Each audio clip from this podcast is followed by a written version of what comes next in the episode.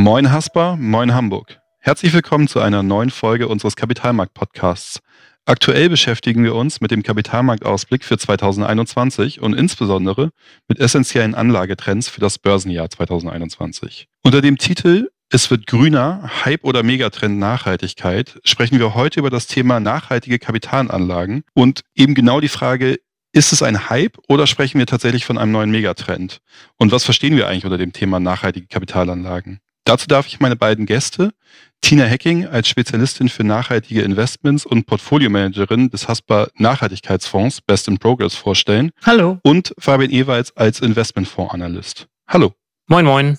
Bevor wir tiefer in die eigentliche Materie einsteigen, eine Frage an dich, Fabian. So fundamental neu ist das Thema Nachhaltigkeit eigentlich nicht. Also aus einer gesellschaftlichen Perspektive gab es ja bereits in den 80er Jahren Anlass für ein jetzt kommt ein ganz schweres Wort, Fluorchlorkohlenwasserstoff, in ganz kurz FCKW, zum Schutz der Ozonschicht zu vermeiden und das Waldsterben zu verhindern. Warum ist das Thema Umweltschutz gerade jetzt so bedeutend geworden und hat das auch was mit einer erhöhten medialen Präsenz zu tun? Ja, definitiv. Also das Thema ist ja gar nicht mehr wegzudenken aus den, aus den Medien. Gerade mit Blick auf Umweltschutz vielleicht im, im Allgemeinen, aber insbesondere natürlich auch Klimaschutz im Speziellen und natürlich auch befeuert noch ähm, vor Corona ja die ganze Fridays for Future Bewegung rund um Greta Thunberg. Das war natürlich, deswegen könnte man da einen, einen Hype vermuten natürlich, äh, da natürlich eine sehr stark in den Medien präsent. Und es muss sagen, es ist nach wie vor auch ähm, in den Medien sehr stark präsent, auch trotz Corona, was man auch mitten in Corona ja auch gesehen hat, dass trotzdem die Aufmerksamkeit äh, nach wie vor neben Corona eben auf dem deutlichen Umweltschutz und auch Klimaschutz lag was natürlich auch letztlich auf diese große Problematik eben zurückzuführen ist. Also sprich, wir haben ganz klar eben dieses Problem der relativ starken CO2-Konzentration, dem Anstieg, dem deutlichen Anstieg seit der Industrialisierung, was eben dazu führt, dass diese Treibhausgasproblematik eben deutlich ja angezogen ist seit der Industrialisierung und dass wir eben halt auf diese Klimakatastrophe hinsteuern und dementsprechend hier eine Gefahr für im Grunde die gesamte Menschheit auch besteht, beziehungsweise für unser, für unser Wohlstand. Deswegen kommt es ja nicht von ungefähr, dass man hier sich im Rahmen halt dieses Pariser Klimaschutzabkommens global zusammengetan hat, eben um die Erwärmung auf 1,5 äh, Grad gegenüber der Vorindustrialisierung zu begrenzen. Das Problem dabei ist natürlich, dass wir jetzt ein Grad Anstieg bereits schon vollzogen haben dass sozusagen also wir relativ wenig Anstieg in der Temperatur jetzt noch wahrnehmen können und wollen, dass dementsprechend auch die Maßnahmen, die Anstrengungen ja sehr ambitioniert sein müssen, um eben dieses, dieses Ziel noch zu erreichen. Deswegen hat die EU-Kommission jetzt auch mit diesem 2030 Klimaziel ist ja nochmal deutlich angezogen von 40 Prozent Treibhausgasreduktion gegenüber 1990 auf 55 Prozent Reduktion. Und das kann man letztlich ja nur erreichen, indem man mit technologischen Lösungen hier darauf einzahlt. Also dementsprechend ist das hier natürlich eine Notwendigkeit, eben über diese technologischen Lösungen zu kommen. Das ist aber nicht nur allein jetzt der, der Klimaschutz, der jetzt ja definitiv ja ganz klar im Vordergrund steht, im Bereich Umwelt, sondern da sollte man schon den Gesamtblick eben wahren. Ähm, ich finde dieses Konzept der planetaren Grenzen ganz interessant. Was, was steckt dahinter? Das beschreibt im Grunde bestimmte Umweltbereiche, mehrere Umweltbereiche, die letztlich einen Raum für sicheres ökonomisches Handeln zum Beispiel darstellen wie jetzt zum Beispiel die ökologische Belastbarkeit gerade angegriffen ist, sozusagen. Also das, da wäre Klima jetzt ein Bereich, der klar derzeit überschritten ist. Man muss dagegen was tun. Es sind aber auch so Bereiche wie genetische Vielfalt, also im Blick auf die Biosphäre, den Landnutzungswandel durch unsere Zivilisation oder auch zum Beispiel Phosphor- oder Stickstoffbelastung der Umwelt, der Böden. Das sind alles so Bereiche, wo wir auch schon diese Belastbarkeitsgrenzen überschritten haben und hier eindeutig auch etwas zu tun ist. Und das kann man nicht von heute auf morgen machen, sondern das ist im Grunde ein langer Zeitraum, den man nach vorne gesehen dafür in Anspruch nehmen muss und man muss jetzt auch damit ähm, auch anfangen und auch, auch etwas tun, eben mit, mit Lösungen, die ja nicht vom Himmel fallen, sondern die müssen zur Verfügung gestellt werden. Und das sind auch Unternehmen, die entsprechend dann hier auch Lösungen anbieten müssen. Du hast es gerade gesagt, Unternehmen, die Lösungen anbieten. Okay, was mir da relativ schnell in den Kopf zukommt, ist ja auch immer das Thema grüne Geschäftsmodelle. Also Unternehmen, die versuchen, sich nachhaltiger auszurichten, die ihr Geschäftsmodell nachhaltiger ausrichten. Könntest du uns da vielleicht ein, zwei Worte zu gönnen? Also erstmal, was steckt eigentlich hinter grünen Geschäftsmodellen? Und zweitens, normalerweise oder Von einem logischen Standpunkt würde das Thema nachhaltige Geschäftsmodelle oder Umweltschutz und gleichzeitig wachstumsstarkes Geschäft ja sich widersprechen. Zumindest auf den ersten Blick. Also wie hängt das beides so zusammen? Genau. Bevor ich auf den Part eingehe, ich hätte noch einen kleinen Nachtrag zu dem, zu dem Part eben nochmal, um das nochmal ein bisschen abzurunden. Weil wir, ich hatte ja nochmal das Pariser Klimaschutzabkommen erwähnt. Letztlich kann man jetzt auch durch die Wahl von Biden als neuen Präsidenten in den USA das ja nochmal so ein bisschen unterfüttern und sagen, okay, jetzt, jetzt haben wir hier die USA auch als global wichtiges äh, Land das ja vorher dem Pariser Klimaschutzabkommen sich entsagt hat, dass wir hier jetzt wieder ein wichtiges oder das wichtigste mit Land in China ähm, jetzt auch wieder haben, was sich diesem Pariser Klimaschutzabkommen wieder zuwendet. Und das ist ein ganz wichtiges Zeichen, würde ich sagen, was das auch nochmal unterfüttert. Und mit John Kerry, dem ehemaligen US-Außenminister unter Barack Obama, ist auch erstmals ein Klimaschutzbeauftragter im, im Kabinett auch vorhanden ist. Wir haben auch äh, weiter natürlich auch mit Blick eben auf diesen globalen Zusammenschluss, mit Blick auf die Vereinten Nationen, gibt es ein relativ großes Investorennetzwerk. Das ist die UN PRI, das sind die Principles for Responsible Investment, beziehungsweise auf Deutsch äh, Prinzipien verantwortungsvollen Investierens was sich 2006 zusammengefunden hat. Und da muss man ganz klar sagen, hier äh, hat man immer mehr sozusagen Kapital im Rücken, was sich eben verpflichtet, eben ähm, im Rahmen der Investition stärker auf Nachhaltigkeit einzuwirken. Also bei den Unternehmen halt dann auch dieses Thema Nachhaltigkeit voranzutreiben und dementsprechend dann auch den Finger in die Wunde zu legen und stärker eben auch auf solche Lösungen ja, zu kommen, beziehungsweise da das auch zu fordern. Das waren 2006 63 äh, Unterzeichner mit insgesamt 6,5 Billionen US-Dollar Gesamtvermögen. Im letzten Jahr waren es äh, dann mittlerweile 3000 Unterzeichner und mittlerweile über 100 Billionen US-Dollar Gesamtvermögen. Also von klein bis groß, viele ähm, Investoren dabei, es sind institutionelle Investoren, wie jetzt zum Beispiel jetzt ganz groß eine BlackRock. So, das wollte ich nur einmal da nochmal abrunden. Jetzt bezüglich zu der Frage, was man sich eigentlich unter grünen Geschäftsmodellen vorstellen kann. Das ist ja eine sehr, sehr berechtigte Frage, weil man normalerweise ja immer davon ausgeht, okay, wenn ich jetzt meine Produktion hochfahre, dann werde ich ja in irgendeiner Form ja auch CO2 zusätzlich ausstoßen und damit die Umwelt belasten. Das Ziel jetzt grüner Geschäftsmodelle liegt natürlich darin, dass damit äh, Produkte ja, vermittelt bzw. angeboten werden sollen, die vor allem Ressourcen und Energieverbrauch einsparen sollen bzw. senken wollen.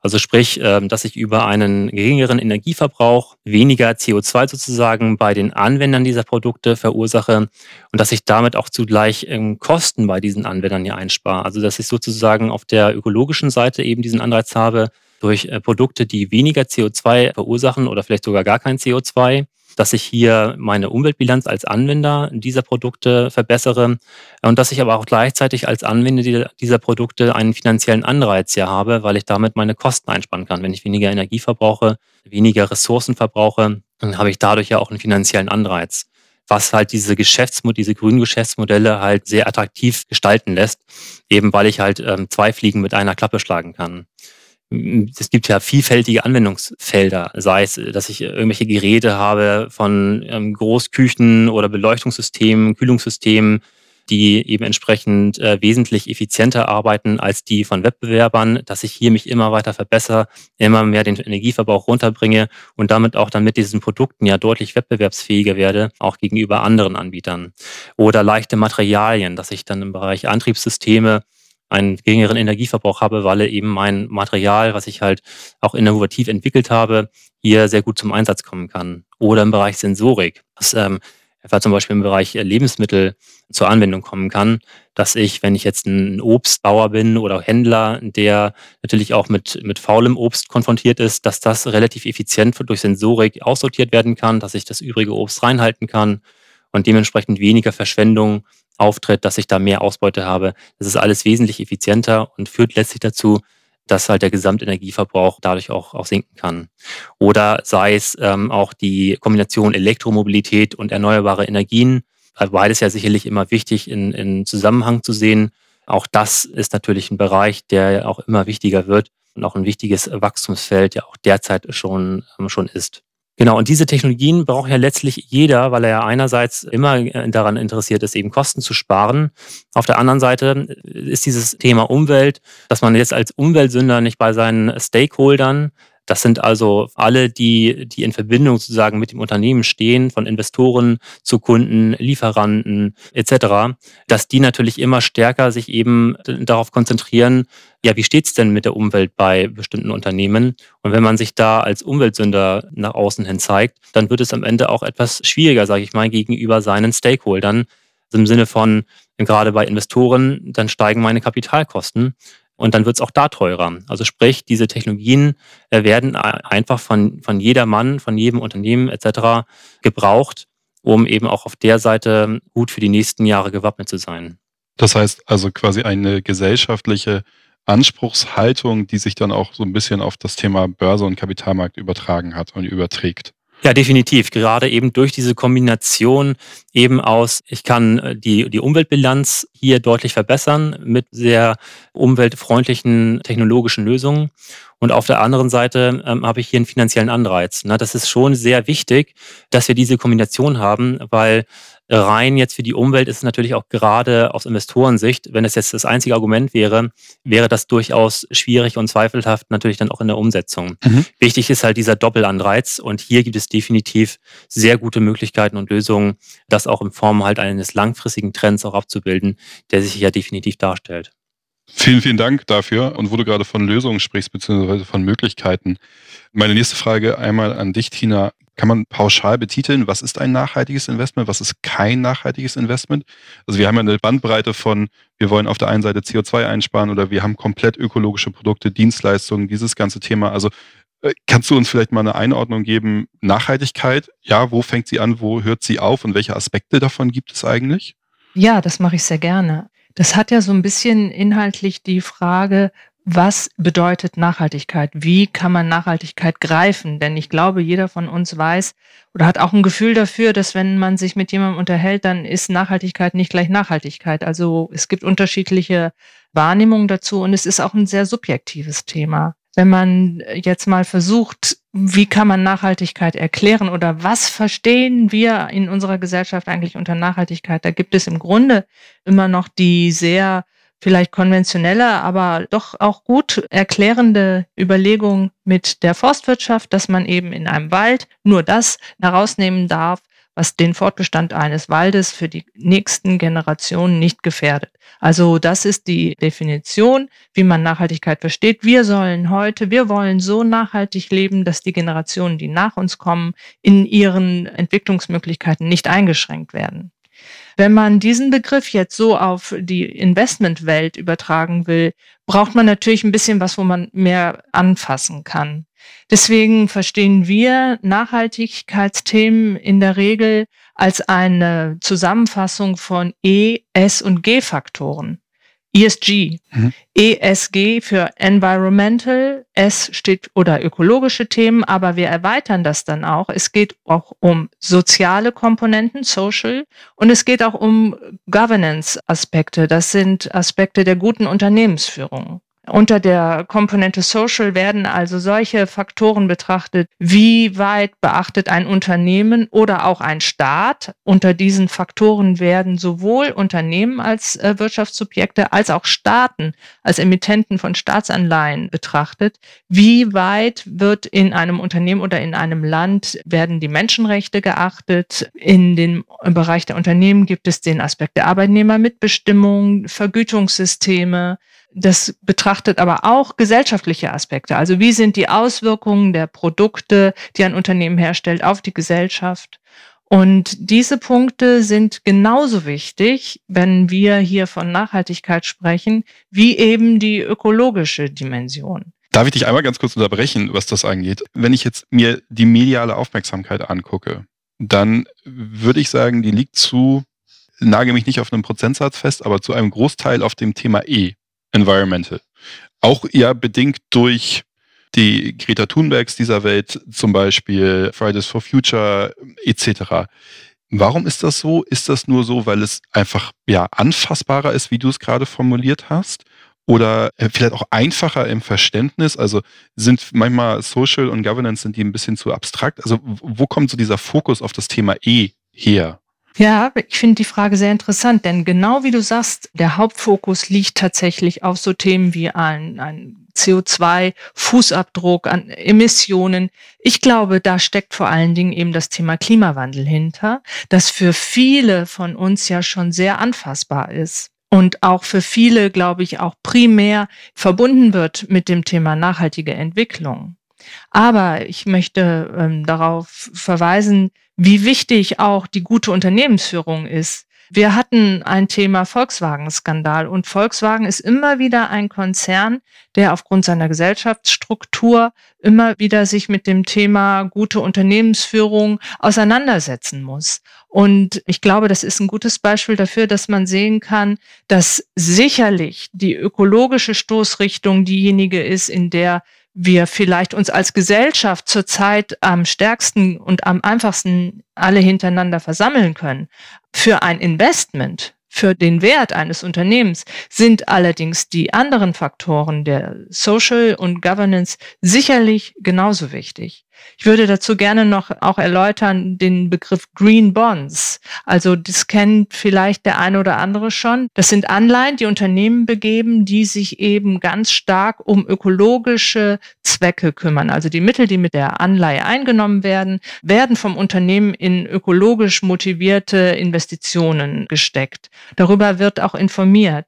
Das ist, glaube ich, ein Faktor, der genauso wichtig ist und der das Thema Nachhaltigkeit auch sehr interessant macht. Das ist einfach eine große Palette an, an Themen gibt, die damit eingefangen werden. Und die Fokussierung auf E ist interessant und relevant und anfassbar. Tatsächlich wird aber auf dem Bereich von nachhaltigen Investments das Thema sehr viel breiter gespielt. Du hast witzigerweise gerade das Thema Environmental Bonds oder Green Bonds aufgenommen. Das war nämlich auch Thema unseres, äh, unseres letzten Podcasts, äh, wo es um das Thema Zinslosigkeit ging, nämlich die Attraktivität von solchen Green Bonds. Du hattest gerade gesagt, dass das Thema für Investmentfonds insgesamt wesentlich interessanter und wesentlich relevanter wird. Man könnte fast sagen, also es wird für viele Investmentfonds zu einem integralen Bestandteil von der Anlagephilosophie. Auch durchaus bei uns, also bei unseren Fonds. Also könntest du uns da so ein, zwei Worte zu gönnen? Wie sind so die generellen Vorgehensweisen, aber auch wie ist zum Beispiel unsere Vorgehensweise, mhm. was das Thema angeht? Gerne. Also es gibt schon auch eine ganze Menge an Instrumenten, die wir im Instrumentenkasten haben, um ein Investment auf seine Nachhaltigkeit hin zu untersuchen.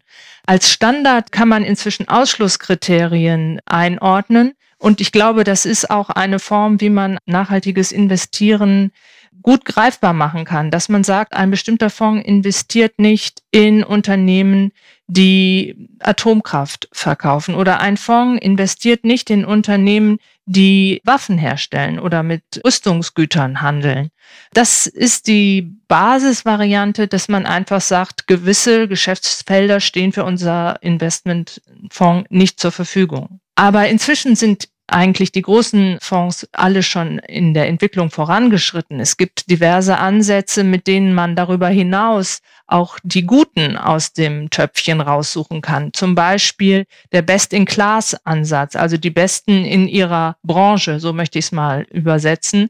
Wenn man also sagt, man möchte schon Automobilunternehmen zum Beispiel in den Fonds aufnehmen, dann nimmt man aber nur die Unternehmen, die eben unter Nachhaltigkeitsgesichtspunkten zu den Besten gehören. Im Rahmen dieses Best-in-Class-Ansatzes kann man dann teilweise beobachten, dass es immer wieder das eine oder das andere Unternehmen aus einer Branche ist oder dass es ein Cluster gibt. Deswegen haben wir in unserem Hamburger Nachhaltigkeitsfonds uns für den Best-in-Progress-Ansatz entschieden. Dabei untersuchen wir, wie Unternehmen sich ausrichten in ihrem Profil auf Nachhaltigkeitsaspekte. Und wir suchen besonders die Unternehmen aus, die dort große Fortschritte machen. Es muss auch ein Mindeststandard an Nachhaltigkeit erfüllt sein, aber wir versuchen damit so einen etwas stärkeren dynamischen Aspekt abzubilden. Es gibt auch Engagement-Prozesse, also das gehört auch zu den Themen, wie man als Investmentfonds nachhaltig agiert. In Engagement-Prozessen gehen Kapitalverwaltungsgesellschaften auf Unternehmen zu und sagen, so, wir können in euch investieren, aber wir können nur in euch investieren, wenn ihr dieses und dieses und dieses Problem, worüber die Öffentlichkeit bei euch Bescheid weiß, angeht und wenn ihr versucht, dort euch nachhaltiger aufzustellen. Das ist mal ein kleiner Überblick über mögliche Investmentinstrumente. Es gibt noch die Idee des Impact Investing. Mit Impact bezeichnen wir eine Form von Wirkung. Da wird dann untersucht, wie weit das Investment, das wir in einem Fonds vornehmen oder das man in einem Fonds vornimmt, wie weit das auf eine bestimmte gewünschte Wirkung hinarbeitet, wie weit ein gewünschtes Ziel erreicht wird. Das wäre so ein Überblick. Wie gehen Fonds dabei vor? Mhm. Vielen Dank. Wo du das Impact Investment gerade erwähnt hast, fällt mir jetzt nochmal das Thema Sustainable Development Goals ein, was ja gerne auch mit dem Thema Nachhaltigkeit ja in einem Zuge genannt wird. Inwieweit spielen die normalerweise in das Thema Anlagephilosophie so mit rein? Die Sustainable Development Goals sind ein sehr interessantes Konzept. Es gibt 17 Ziele, Sustainable Development Goals, nachhaltige Entwicklungsziele, die von der UN verabschiedet wurden. Wer sich dafür ein bisschen tiefer interessiert, gibt es einen ganz schönen Film auf YouTube, wo das ein bisschen erklärt wird. Ähm, ich glaube, diesen Satz kann man auch in jeden Podcast reinschieben heutzutage, oder? Dazu gibt es einen Film auf YouTube, der das erklärt. Die Sustainable Development Goals bestehen aus Zielen wie dass auf der Welt alle Menschen Zugang haben sollen zu sauberem Wasser, zu guter Nahrung, zu guter Bildung, dass es Gleichheit geben soll, Chancengleichheit. Und dieser Kanon bildet 17 Ziele ab. Und das ist wirklich interessant. Ich empfehle jedem, der da ein bisschen tiefer einsteigen will, da mal einen Blick reinzuwerfen. Und es geht eben dann darum, dass viele Unternehmen offenlegen heutzutage, in welcher Form ihre Aktivitäten auf diese UN-Nachhaltigkeitsziele einzahlen. Das findet man durchaus im Geschäftsbericht. Da kann man schauen, Unternehmen legen offen, wie weit welches Ziel von ihrer Geschäftstätigkeit unterstützt wird. Und das ist, finde ich, auch ein sehr schönes und eingängiges Konzept. Und es passt eben in diesen Begriff Impact Investing, weil eben genau dieses Ziel damit dann erreicht wird. Vielen Dank dafür. Jetzt würde ich ganz gerne nochmal zu einem kurzen Abschlussstatement von euch beiden kommen. Ähm, wir haben ja eigentlich den Podcast mit der Frage gestartet, nachhaltiges Investment, ist das jetzt ein Hype oder ist es ein Megatrend? Ähm, Fabian, du bist ja ganz am Anfang schon mal so ein bisschen auf das Thema eingegangen, deswegen gerne von dir so das erste Statement. Also bewegen wir uns jetzt in einem neuen Megatrend? Also wird uns das noch lange und intensiv beschäftigen oder ist es einfach nur ein spontaner oder akuter Hype? Also definitiv kann man Nachhaltigkeit als Megatrend auffassen. Und das ist wirklich ganz klar. Einige sprechen sogar davon, dass es, dass es ein neuer Kondrativ-Zyklus sein kann. Kondrativ-Zyklus beschreibt einen wirklich sehr langfristigen und sehr großen Umbruch sozusagen, wie es ihn zum Beispiel durch den Computer, wie, wie er stattgefunden hat, oder nochmal weiter zurückgehen durch die Dampfmaschine. Also das ist wirklich ein ganz großer Umbruch sozusagen, weil er wirklich alle betrifft und wirklich alle davon letztlich, was ich auch gesagt habe, bezüglich Gefahr unseres Wohlstands, weil das letztlich ein sehr, sehr umfassender Bereich ist, wo was gemacht werden muss und wo man auch auf der Zeitebene nicht sich jetzt lange mit irgendwas beschäftigen kann oder sich irgendwie Zeit erkaufen kann. Es geht einfach nicht, weil wir hier dann entsprechend über ganz konkrete technologische Lösungen kommen müssen, eben die dann letztlich ja Unternehmen am Ende liefern müssen, wo wir dann eben auf diese Thematik Ressourceneffizienz, Energieeffizienz konkret einzahlen müssen, eben um die Treibhausgasemissionen runterzubekommen. Also von daher ist es etwas, wo die Zeit drängt. Es wird auch morgen nicht vorbei sein. Also es wird ein langfristiger Trend auch bleiben. Und das ist ein sehr guter Cocktail sozusagen, eben auch in Verbindung mit, man kann auch sehr gut damit Geld verdienen, eben weil viele diese Lösungen brauchen und weil sie natürlich auch verantwortlich sind gegenüber anderen, dass sie hier sich verbessern, ist es ein sehr guter Cocktail für einen großen Megatrend. Vielen Dank. Tina, was ist dein Statement? Ich finde, Fabian hat das schon hervorragend und umfassend dargestellt. Vielleicht kann man noch den einen Aspekt da reinbringen, dass es kein Trend mehr ist, der nur auf der Straße ist, sondern das ist ein politisch ganz klar gewähltes Ziel. Und es gibt eine Menge an Regulierungen, Verordnungen, wo wir als Finanzbranche dazu angehalten werden und dazu auch in die Pflicht genommen werden, die Nachhaltigkeit unserer Aktivitäten im Auge zu behalten und auch darüber Bericht zu erstatten. Und deswegen bin ich der absoluten grundsätzlich festen Überzeugung, dass Nachhaltigkeit keine Eintagsfliege ist, sondern das wird uns und unsere Gesellschaft und unsere Kinder beschäftigen. Ich bedanke mich bei euch beiden. Ich bedanke mich bei Tina Hecking und bei Fabian Ewald für das Gespräch. Wenn Sie als unsere Zuhörer noch Interesse haben, das Thema etwas stärker zu vertiefen, besuchen Sie uns gerne auf unserer Website www.hasbar-kapitalmarkt.de. Dort finden Sie auch den an, bereits angesprochenen Kapitalmarktausblick 2021, wo das Thema noch etwas intensiver drin eingebracht ist. Und ansonsten wünsche ich Ihnen eine schöne Restwoche. Vielen Dank.